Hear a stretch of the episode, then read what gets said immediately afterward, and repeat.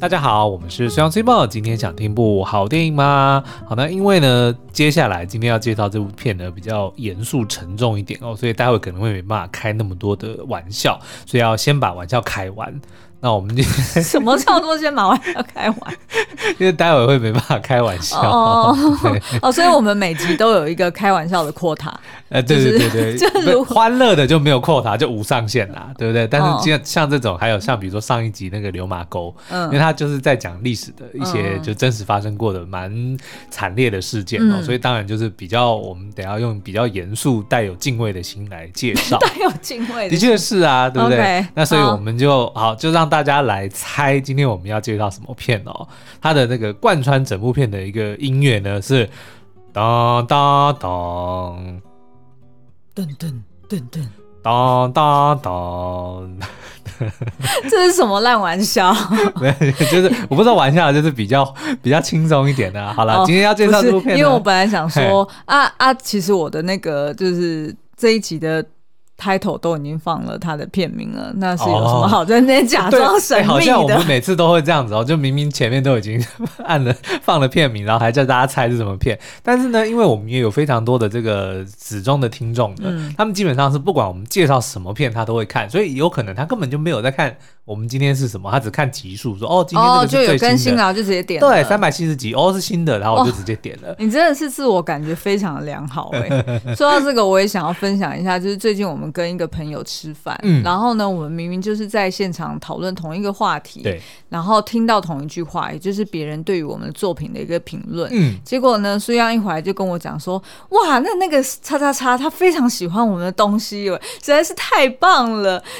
接下来看好像很快就会怎么样怎么样，嗯、然后结果我就说，哈，怎么会同一句话，然后我完全是不一样的 take away，是吗？他到底说了什么？我们让观众评评理。就是反正我就觉得说哦，他只是很用一个很公平、很客观的方式去评论、嗯、哦这个作品的优劣。对，但是实际上就只听到好的一面。哦，他没有 没有被嫌弃，那就是喜欢呐、啊，对不对？我的我的观点永远都是你看到就是 glass half full，不是 glass half empty。就是我看一杯水半满的水，我都会觉得它是一半满啊，这是乐观的角度。所以你其实就是非黑即白的那种人，对不对？因为非黑就是你没有被人家黑，没有被人家讲说不好，然后你就觉得说那就是好啊。是啊，是啊。但事实上有时候可能只是中庸而已，或者说至少没有被讨厌嘛，这样可不可以？对不对？不然你每次看到半杯水，你说啊已经被喝了一半，但我看觉得哎还剩下一半呢，你不觉得这样子你的？人生会变得比较满足吗？对不对？有有，我有因为你而就是看世界的角度比较乐观一点。对，有。好了，那我们看看今天能不能用一个比较乐乐观一点的角度来看待这部片哦。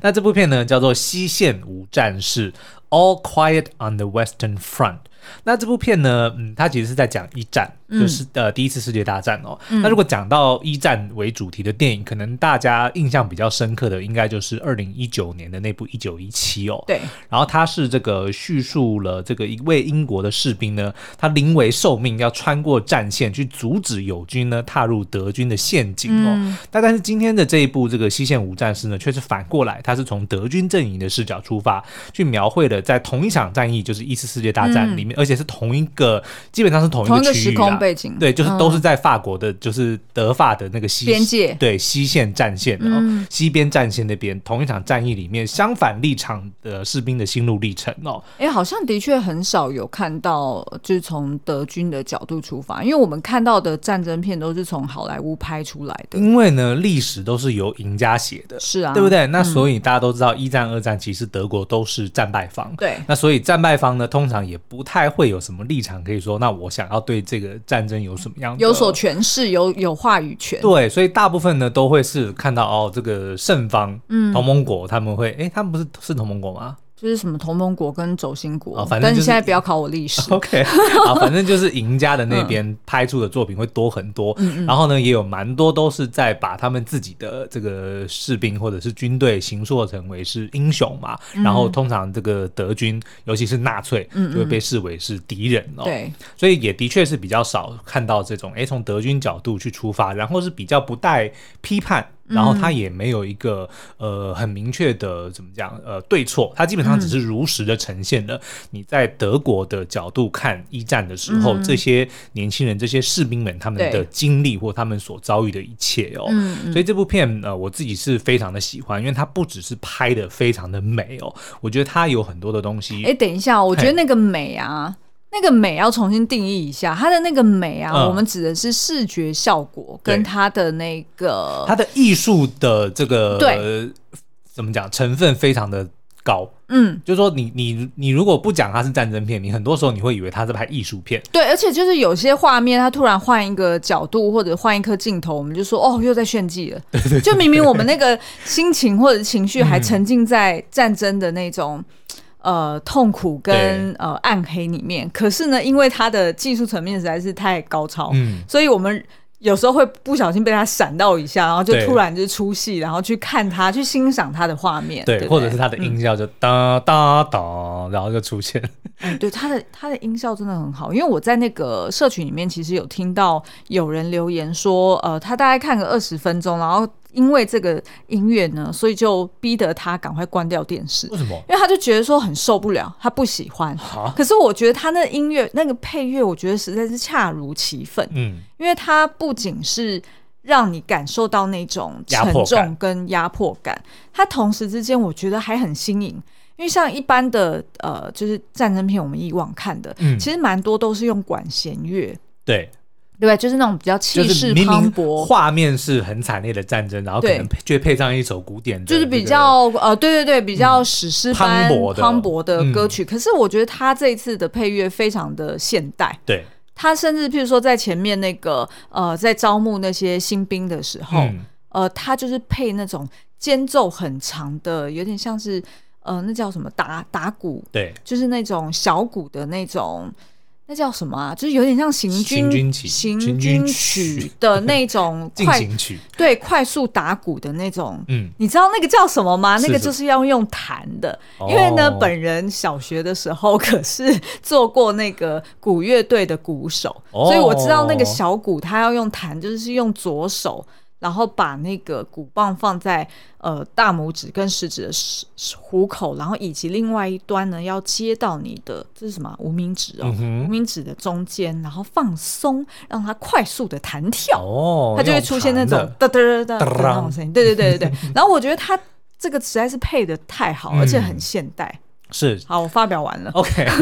我都已经忘记我要讲什么。好，对不起，对不起。好了，就是他除了拍的非常美之外，嗯、我觉得他厉害的地方就在于呢，他完全延续了我们刚刚在讲的，他并不批判。因为我我想要 quote 一句哦，就是这本小说，嗯、因为这本小说其实非常的厉害，嗯，就是他是一九二九年的时候，呃，有一位德意的作家出版的，嗯，他叫做。哦，你刚刚其实是还没有讲到说它是改编自，对对对对，我只是想要讲说它为什么我们觉得这部片拍的非常的好，嗯、因为它是改编自一位德裔美籍作家叫做艾里希玛利亚雷马克，嗯，他在一九二九年出版的同名小说，嗯，那这本小说呢，因为这个作者他曾经就亲身参与过一战，他十八岁的时候就去打了世界、嗯、呃第一次世界大战，对，然后在西线就是。故事发生的这个这个场景呢，受伤之后呢，哦、他就把自己的经历还有战友们的经历呢写成了小说。哦，然后呢，他也是因为用这种叙事手法，在那个时候没有这样子的文体。所以他也等于是创了一个新的、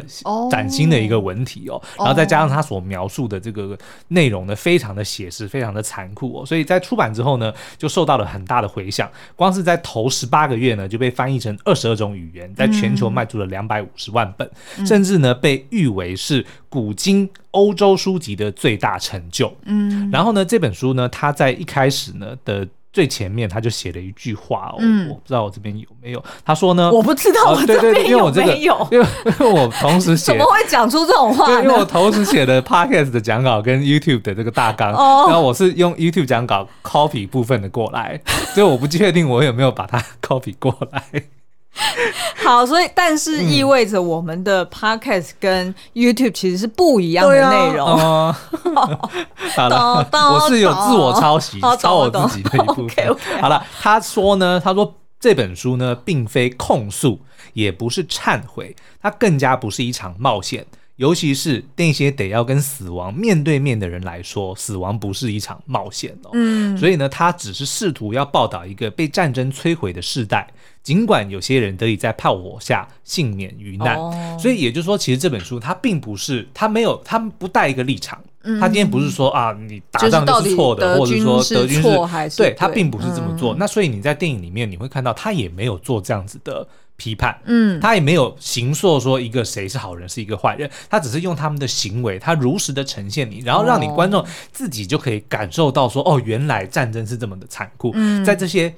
他都是 facts。都是所谓的事实，嗯，他很如实的呈现了当时发生的情况，不管是这个德国的士兵、法国的士兵，或者是他们的这个怎么讲长官们，嗯，就是不用上前线打仗的长官们所所说的话、做的决定，其实并、嗯、并不会让你去，他并不会告诉你说啊，这个是一个坏人，嗯，他只是告诉你说这个人他讲了什么话，然后造成了什么样的结果，所以他在电影拍摄的时候，他也很多有这样子的这个隐喻在里面哦，我觉得他就很。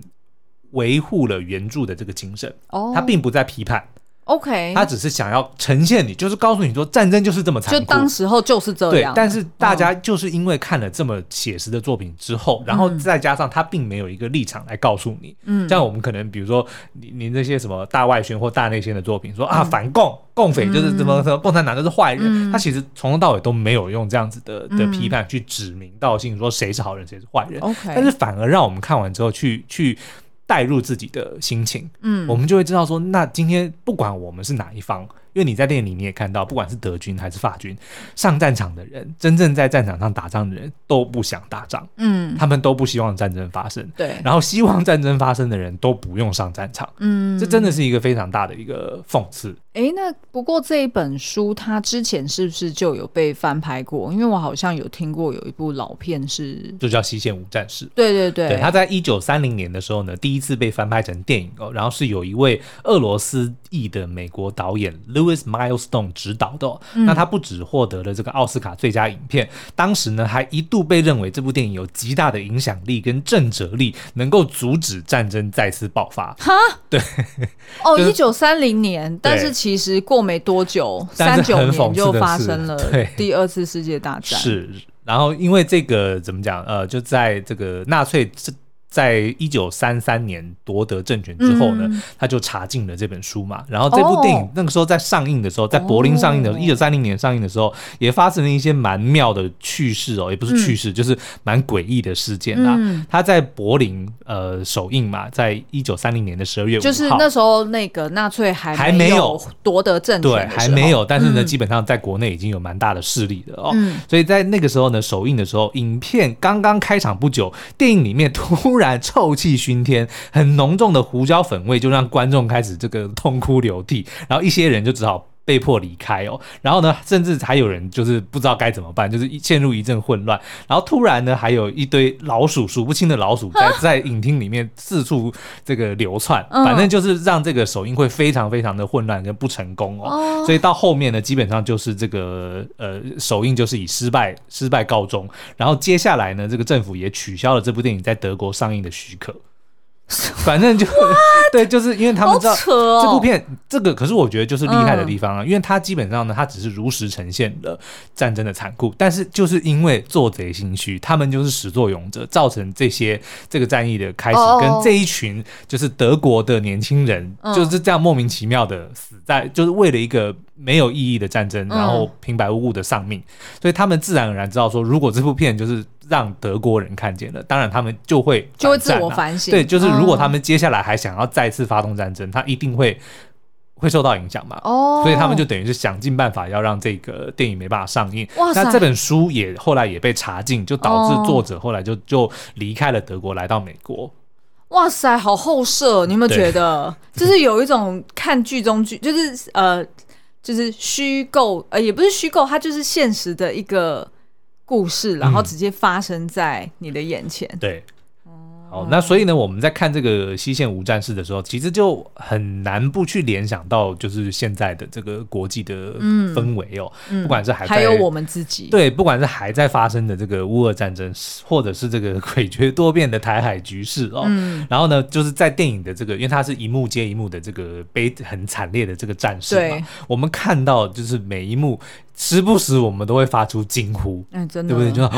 怎么会这样？但是重点是，这些其实都是真实发生过的事件，嗯、对不对？他当然可能为了戏剧效果，他会加了一些就是比较 dramatic 的、嗯、的的情境哦。但是基基本上这些事情都是真实发生过的，嗯、所以我们就看到这个不管是战争的惨烈，或者说被迫参与在其中的年轻人，他们的那种。绝望，他们的那种挣扎，嗯、我们都会很希望说，哦，西线无战事，那台湾的西线可不可以也不要有战事？嗯，对。所以今天呢，我们就想要来回顾一下这部片最令我们震惊的十大震慑片段。哎、欸，那在倒数之前，我想要先问一下，嗯、就是为什么他这个故事本身要叫做西线无战事？我觉得当然呢是一个讽刺啦，因为等于说这个西西线明明是。整个一战里面打的最惨烈的的一场战役哦，嗯、但是如果你用很多的这个角度来看，其实呢，它好像也是像是没发生过一样。因为怎么说，我们后来在这个电影的最后一幕哦，它就是有用字幕来上，就是总结了一下这场战争。他说呢，从一九一四年第一次对敌开始哦，就是双方对阵开始，到一九一八年结束这四年之间呢，这整条西部战线几乎没有移动过，就是双方各自可能只有推进几百公尺，但是却在这个过程。中呢，死伤了超过三百万人，嗯、所以如果你是从这个双方的这个进度来看，基本上就是焦灼在那边打了四个四年，哦、然后完全都没有任何的进展，只有死了一堆人，就是消耗战的概念，对不对？对，而且其实，在电影中也呈现的蛮清楚的，就是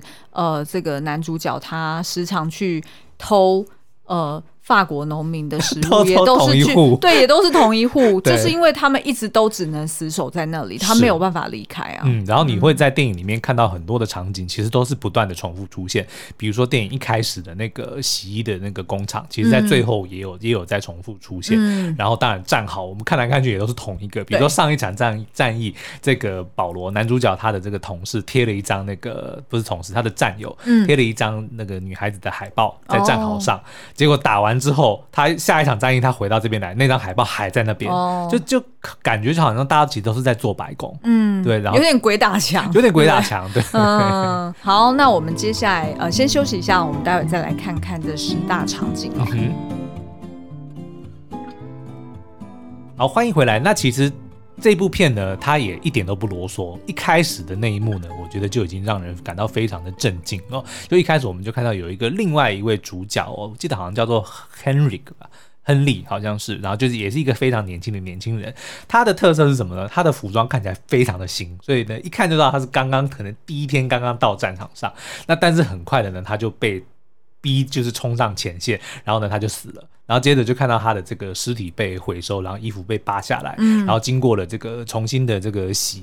洗干净啊，然后缝补啊，然后就哎、嗯、送回了这个新的这个呃怎么讲征兵的那个就是后勤部队，后勤部队。然后接着就镜头一转，我们就看到我们的男主角保罗是一个大概十七八岁的一个少年哦，就在他的一群同学的怂恿之下呢，他们就决定要从军，因为那个时候不管是他们的这个校长还是当时的这个氛围都在说啊，我们很快就会打赢战争，很快就会在巴黎的街头行军哦，然后带着这个荣耀回归祖国等等的。所以这群年轻人呢，就傻傻的就去。去从军的，甚至这个保罗呢，还违背了父母的这个心意哦，还伪造了签名，就是自己就从军。哦，然后呢，他就我们就看到他在那个新军新兵报道那边呢，就领到了一开始亨利的那一套制服，然后他一开始本来非常的兴奋哦，然后就看着这个制服说：“哦，我好兴奋，我好，我赶等不及要上战场。”然后当他离开的时候，突然看到就是那个上面有一个名牌，就是亨利的名牌，他就冲回去找那个那个长官说：“哎，这一个是别人的衣服，因为上面已经写了名字嘛。对，但是我们观众都知道那个是一个死掉的士兵身上拔下来的。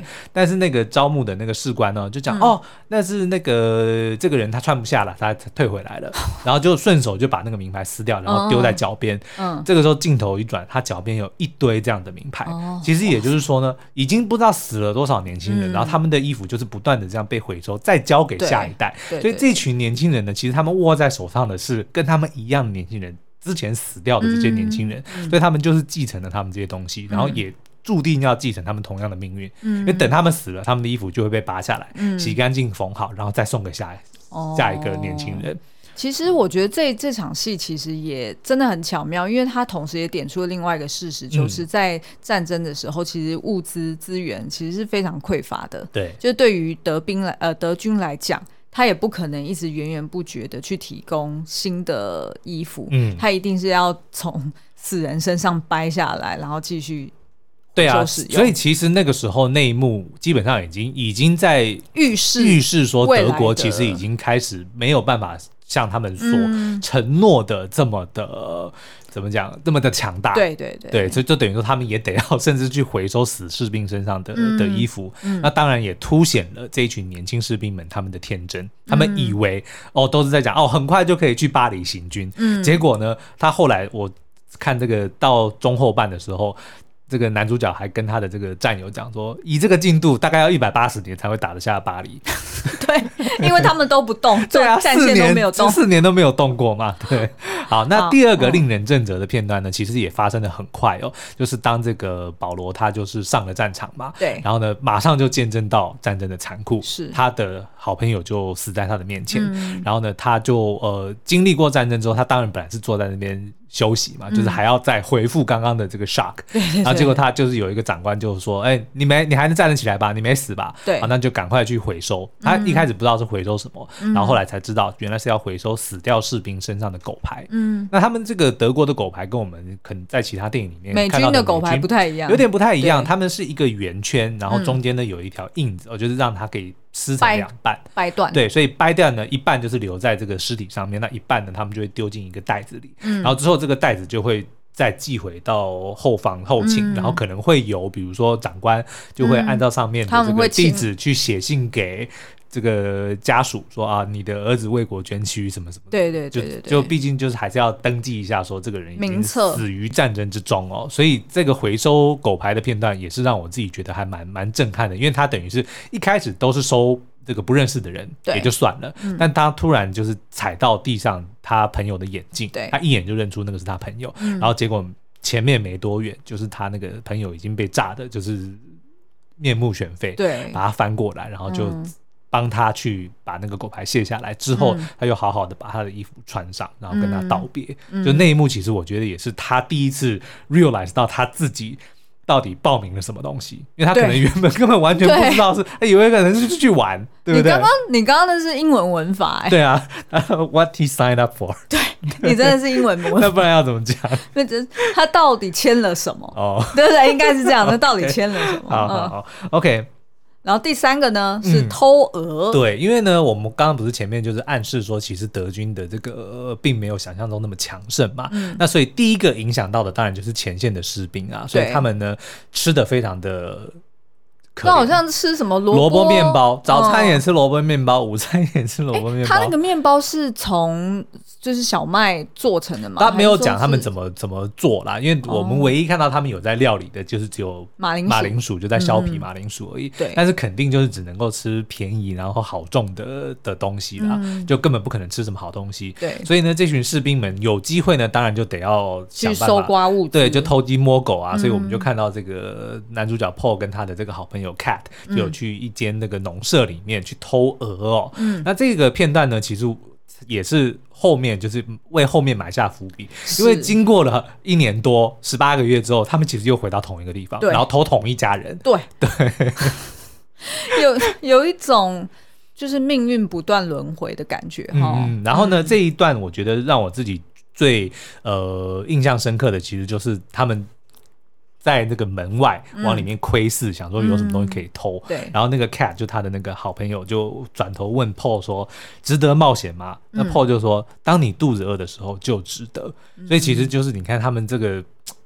在战争的这么这么惨的情况之下，嗯、其实因为在那个战区，其实。如果我今天是那个农场主人，其实我一定是加强防备，因为我知道一定会有人来偷我的东西，而且会觉得很可怕、很提心吊胆吧？因为毕竟他是异国人啊，嗯、就是呃，别的国家的人，然后是亲门踏虎来到我们的家园，嗯、那谁知道他会不会没事就冲进来，可能会杀了我的家人？对，的确是会这样子但。但是对这一群士兵来说，其实吃饱有的时候反而是最重要的，所以对肚子饿的时候就只得冒险去这个冒自己的生命危险哦。嗯、好，那再来呢，我们看到呢，就是当这个战争当然就进行到，就不是每天都打仗嘛。那这个 Paul 跟 Cat 也算是运气比较好的，就是。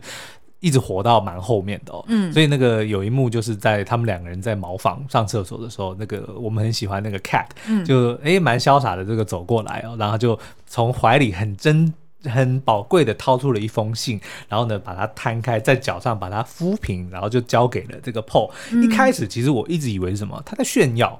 因为那个是他家人写给他的信，他老婆写给他对，所以他的那个表情，然后就是很开心的就递给了 Paul。对，然后我一开始以为他在炫耀，但是没想到后来 Paul 开始念的时候，我才懂得，就是 Cat 其实不是字，他其实是要叫 Paul 念这个信给他，所以就是看他老婆写什么。那里面当然就是讲说啊，亲爱的老公怎么样，我们都很好啊，然后希望你一切都很 OK，很平安。而且他老婆也有跟他讲说，你可不可以假装什么，假装受伤还是怎么样，就说就可以回家了。隔壁老王说拉肚子就已经 对。就可以回家了，然后你为什么还在前线？对啊，你可不可以假装一下关节炎还是什么的？你也可以回来嘛。对对对。但但是呢，我觉得他可能是，呃，应该，我觉得大部分的这些军人可能还是有一种那种荣誉心，荣誉心，然后可能认为说，如果我是假装，如果真的受伤，可能也就算了。但如果是假装受伤，他可能真的是不愿意。然后再加上呢，我觉得应该是当初有军饷哦。对，因为他那个老婆就有在问说，那这个不好意思问你一下啦，就是你有没有存钱呐？因为那个。大家都在讲战争快要结束了，所以如果你已经有呃领到一些钱，你可不可以寄回来？这样子我们就也可以比较好准备战后的生活。嗯、但是很明显的肯定是没有嘛。对对啊，所以我们其实就看到这个那个 Cat 的表情就越来越凝重。然后当他后来又讲到老婆说：“哦，我会去扫我们儿子的墓，嗯、然后等你回来之后，我们就一起去他十周年诞辰，嗯、我们一起去他的这个、嗯、这个。”坟上去祭拜，对，然后我们就看到哇，那个演技真的是不得了。哇，那个 Cat 很像，哎，很像那个 Tom Hardy。对，我觉得他就是他也一样剃了一个 undercut，对对对不对？然后他表情非常的生动，嗯，就是当他在这一幕，他明明是正在拉屎哦，就是坐在马桶上，literally 是当然是木板马桶啦，并不是真的一个马桶，但是呢，他就是坐在那上面，然后听着。呃，Paul 念给他的信，然后从一开始的就比较甜蜜的问候，然后到后面提到死去的小孩，嗯、然后再到就是要想要要钱，就是他大概也听得出来，他老婆在后勤，就是在在家乡也是过得不好，对，所以他那个表情哇，真的是超级生动的。对，所以我然后呢，我觉得这一幕也让我有一个不同的这个领悟哦，就是这个 Cat，因为他年纪比较大，当然不知道多少，但是可能大概三十几岁，就明显至少他待一阵，对，明显。显是比 Paul 这群这个高中学生们要要年长不少哦。对，但是呢，因为他不识字，所以很有可能他当初从军的原因呢，是因为他认为对这件事情是可以对他的这个家庭是比较好的，甚至搞不好他们连可能温饱都有困难。对，所以他从军可能是为了生计，而不是像后面后期这个 Paul 他们是被怂恿，然后可能对对对热血青年对认，然后被塞朗，然后说你就上战场为国捐躯这样子的。所以我觉得其实也也体现到说。这个每个人上战场其实都可能会有自己这个不同的原因，但是残酷的战争其实并不会管你为什么来，对他也不会挑，他都一视同仁，反正你只要来了，你大概就是回不去了。嗯，好，好，那再来呢？我们看到的就是刚刚前面提到的，其实这个德军的待遇并不好嘛，所以有一幕我记得印象蛮深刻，就当他们重新要打回当初的那个壕沟的时候呢，那个时候已经被法国占领了嘛，对，他们就。这个当然就是一阵这个打打杀杀之后呢，哎、嗯，发现里面有一个储藏室，全部都是美味的法国食物。哦，真的，有法国面包。啊、三明治啊、嗯、什么什么香肠啊、cheese 啊。蜜蜂蜜等等的，所以你就看到那个 Paul 跟 Cat 他们本来前一幕还是非常的、这个、还在厮杀，对这个什么瞠目结舌，哎、欸，不叫瞠目结舌，那个什么怒目，就是反正他就是在厮杀当中，然，然后一看到食物，马上就狼吞虎咽，对，就枪一放，然后就开始抢桌上的食物吃哦，嗯、然后接下来所有进来的人马上也是完全不管，因为他们可能后面还会有敌人啊，对啊，不管抢了再就是要死也要做个宝贵，然后就开始往嘴巴里面塞食物，哦、对，但是可是下一幕。怒呢，哎，他们就突然听见这个天崩地裂的声音，原来就是法国的战车来了，然后当然就是又一又是一连串的非常惨烈的这个战役哦。不过就是看着他们狼吞虎咽，然后往口袋里面塞食物，对，其实真的会觉得很，就就觉得好歹你你你让人家要为你卖命，你你连喂饱他们都做不到，然后对，就是你哎。真的觉得，我觉得如果你要讲到这个，刚好就是讲回到这个陆军元帅，嗯，因为我记得就是呃，他们的指挥官在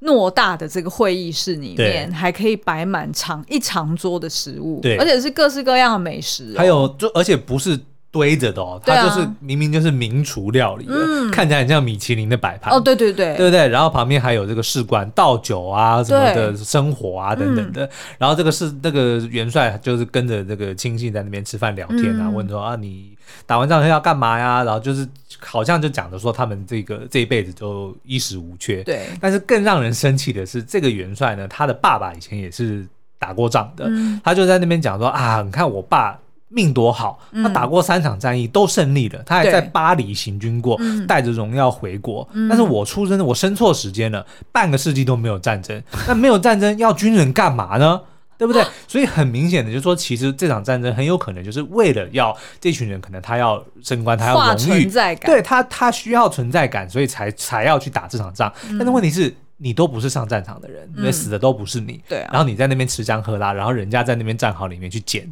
捡那些。敌军吃剩的东西，对啊。重点是呢，那个元帅吃一次，他还把那个肉就丢给地下的狗，对喂狗吃。我那时候本来以为是我乍看我还不知道，没有看到他底下有狗。嗯、我本来以为是他喝的那个红酒可能是酸掉，还是说那个酒不好，所以他就干脆甩在地上。嗯、结果没想到他一直甩，一直甩，原来就是地上有一条狗捡他吃剩的东西。对啊，所以你看，哦 好，那再来呢？就是刚刚这个呃战车这场战战役的过程中呢，嗯、这个 Paul 呢就遇到了一个法国士兵哦，本来要要枪杀他的，那但是刚好就是有一场有一个爆破，就是。把那个士兵也炸到了那个池塘里面，就是有一个、oh. 有一个大洞里面，oh. 然后这个 Paul 跟那个士兵就开始了一个肉搏战，就一对一的肉搏战哦。那一开始因为就是为了要活命嘛，所以 Paul 就是毫不留情的拿了刀就直接戳了他的心脏好几下。嗯，那但是呢，当这个事过境迁，他发现哎那个士兵还没有死，嗯、然后他突然好像就是仅 realize 到自己做了一个什么事，嗯、他就是看着对方在那边挣扎，就最后的一口气。因为以往他们这种呃壕沟战呢，它其实是。远远的，譬如说丢就是手榴弹，然后或者是他就开机关枪，好、嗯，顶多就是说呃，就是。远远的去对战，所以他看不清敌人的面目，很少有机会会跟敌人面对面。嗯，嗯，所以呢，当他后来发现到说，哦，他其实那个人不止没有死，而且他还就是察觉到说，对方其实就是一个人。对，所以他当场就是痛哭，就觉得很很对不起，所以就一直想要去救他，去急救他。嗯、然后呢，就比如喂他喝水啊，然后帮他就是按伤口啊。嗯、那当然，对方还是就是伤重不治啦。嗯、然后他也在他的这个身上的这个文件里面。知道了他的名字，然后也发现他、嗯、哦，原来是一个有老婆有小孩的人，嗯、就是跟他一样，就是一个想要回家的一个人，对，就他就。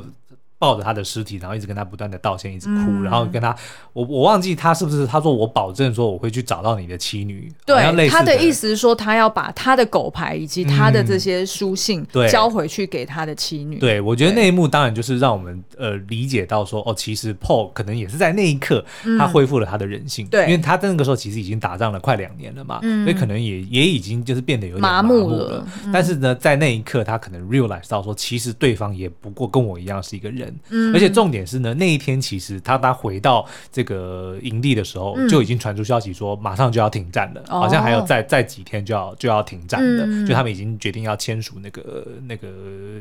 停战契约。对对对，对。嗯，好，那第八个呢是。哇，塔江这个角色，嗯嗯，你要不要介绍一下？塔江其实就是他们在这个呃打仗的过程中，他不是他的同学，而是后来后来就是一起打仗，应该就是同袍而已。对，打可能是同一个连的。嗯、那所以他因为他们比较呃亲密嘛，所以后来就变成很好的朋友哦。那当他这个回到阵营的时候，就发现说，哎，塔江叫住他，嗯、因为他就是在那个一个广场里面，全部都是伤兵躺在那边哦，嗯、所以他就赶快去。看自己的好友怎么样？对，然后那个塔江就问他说：“我感我我感受不到我的脚，你能不能帮我看一下？说，说我知道我膝盖中了一枪，对，但是我想要知道。这一枪离我的膝盖有多远？嗯、因为我我以后回去，他好像要当一个什么巡兵还是什么的，哦，他有一个计划，哦、对对对对对，他有一个计划，对，反正他有一个计划，嗯、所以他有点担心说，要是现在受伤了，因为马都已经要都已经战战争要结束了嘛，对不，对，对，对，他希望回去之后能够能够生好好的生活。嗯、但是当这个保罗掀开他的那个被子一看的时候，嗯、其实那条那条腿基本上已经废了哦，对，所以他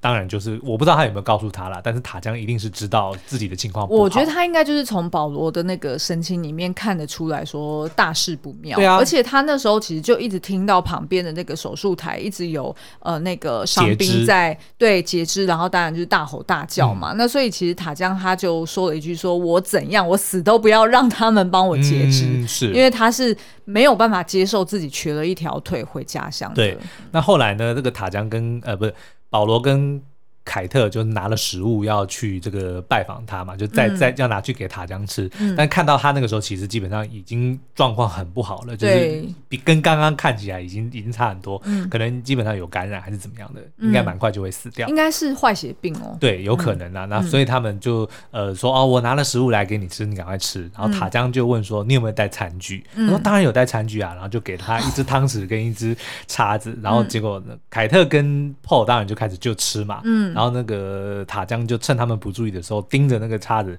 盯了几眼，好一阵子，好一阵子，然后突然就往自己的喉咙插了好几下，然后最后就死于这个伤重不治哦。对，那但是呢，我觉得这一幕。除了这个震撼的以外呢，是他们对面坐了一个伤兵，嗯，没有食物吃，就是在吃的时候他就一直在看他们，对。然后当塔江自杀，嗯，他们两个去救他的时候，嗯，那个士兵就偷偷跑过来抢了那地上的那一盘食物，然后就躲到旁边去吃，一面吃着食物，一面看着塔江自杀，哦，就是那个真的是觉得哦，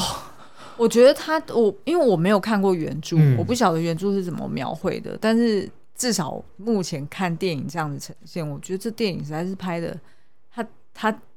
拍的真好。对，我我刚刚前面最早前面讲的，就是说他其实就是透过这些真实发生的事件，他没有告诉你，他不解释剧情，对，就是、他直接演给你看，对，然后你自己去判断说，那到底这个偷这个在抢食物的人，他到底是好人还是坏人？对，他为什么不跟着救？真的是无关对错，对不对？然后你就会去想，如果今天是我，我大概也会做同样的事吧。是的，我应该也不会有空去救那个人。对、啊，我应该就是地上有一盘食物，没有人吃，我赶快吃哦，我要去吃。嗯，我也可能会做出同样的事。而且而且都已经在伤兵群里面，我相信他也是已经麻木，没有情绪。对啊，你知道吗？死了这么多人，对，对，对啊，他身边的人随时就死在那边，烂在那边，他其实已经没有恐惧，也没有任何情绪的起伏，嗯、他只想要求生存。对。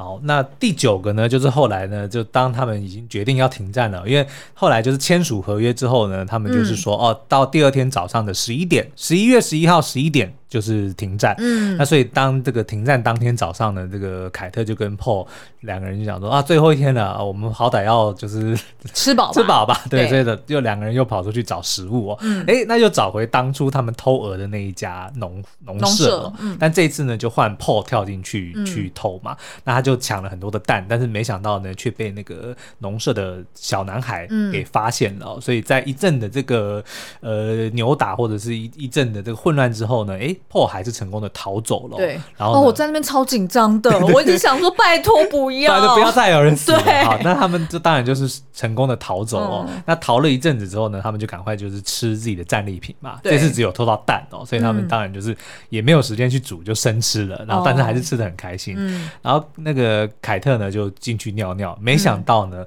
那个小男孩追了上来，嗯、然后呢就是开枪打中了凯特，嗯、所以他就在停战前的。那天早上，嗯，被一个不是战场上的小男孩，因为他偷了他们家的蛋，哦、然后被开枪打死。而且还是凯特，他只是想要回到森林里面去尿尿，对，就只是这样而已。否则这一次还不是他偷的，对，否则他们两个其实都已经走到外面的这个就是山坡地了，嗯、所以其实已经很安全了。嗯，哦，你觉得那个小男孩为什么要冒险追上来？是不是受够了我？我觉得是受够了，嗯、因为你你试想，就是如果是我们是那个法国农舍的居民，对，你看过了四年提心吊胆的日子，嗯，谁知道随时你们德国士兵就要冲进来，对，然后没事就来偷我们的东西，我们自己也饿啊，我们自己也、嗯、也没有东西吃啊，所以我觉得在那种情绪长期紧绷，对，而且听说就是呃法军胜利嘛，对不对？等于是说你们德军其实是战败的一方，你们已经该要走了，嗯，你们该要滚离开我们的家园。对啊，都已经讲了今天要停战了，你还来偷？你怎么还在这里？对，对我觉得那种不平衡跟。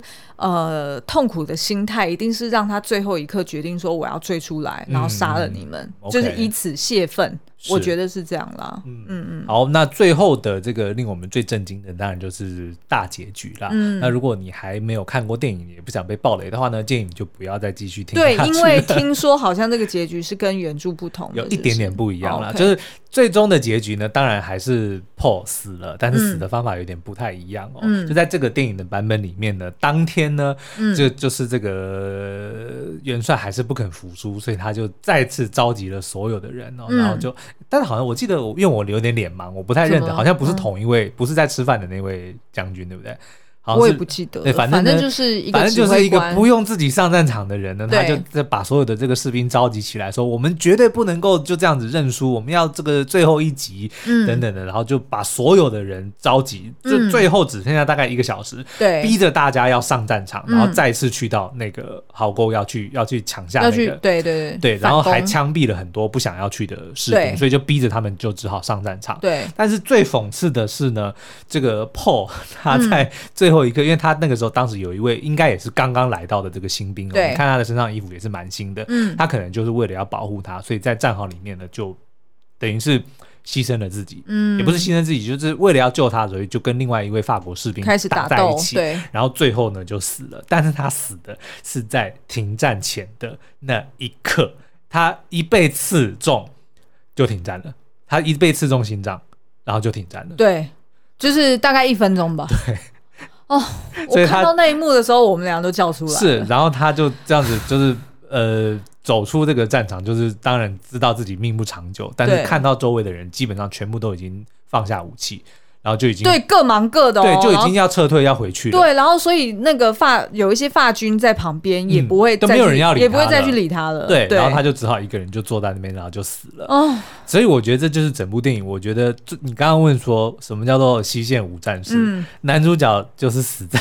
无战事的西线，因为那个是那一刻他基本上是已经停战了，嗯，然后他在那边死掉。而且我觉得这这这小说跟剧本实在是太巧妙，因为他。其实从很早开始，他就已经在铺这个梗。对，也就是说，很早开始，他们这一群算是呃一起打打屁的这些呃同袍们，对，嗯、其实就已经会互相讲说，哦，最好大家不要就是死在这个战争要结束前，嗯、不然会觉得很冤哦。对对，就是已经很早大家就已经有这样的心理准备，因为很有可能就是其实大家听到的消息都是说，哎，战况不妙，因为我们是侵略的一方嘛，结果我们一直没有打下来任何。核心的站点，对对对，所以其实他们很早就已经有这个心理准备说，说啊，当战争要结束的时候，我们要明哲保身。嗯，但是没想到就发现，哎，Cat 也这样子死了。然后哦，应该说先从这个刚刚讲的，就是自杀的塔江，哦，塔江死了，然后 Cat 也这样莫名其妙死了。然后最后一刻，其实我们两个已经有心理准备，虽然我们那时候还没有被暴雷，对，但是我们那时候就有心理准备说，说啊，Paul 应该是会死的。嗯，所以那时候其实。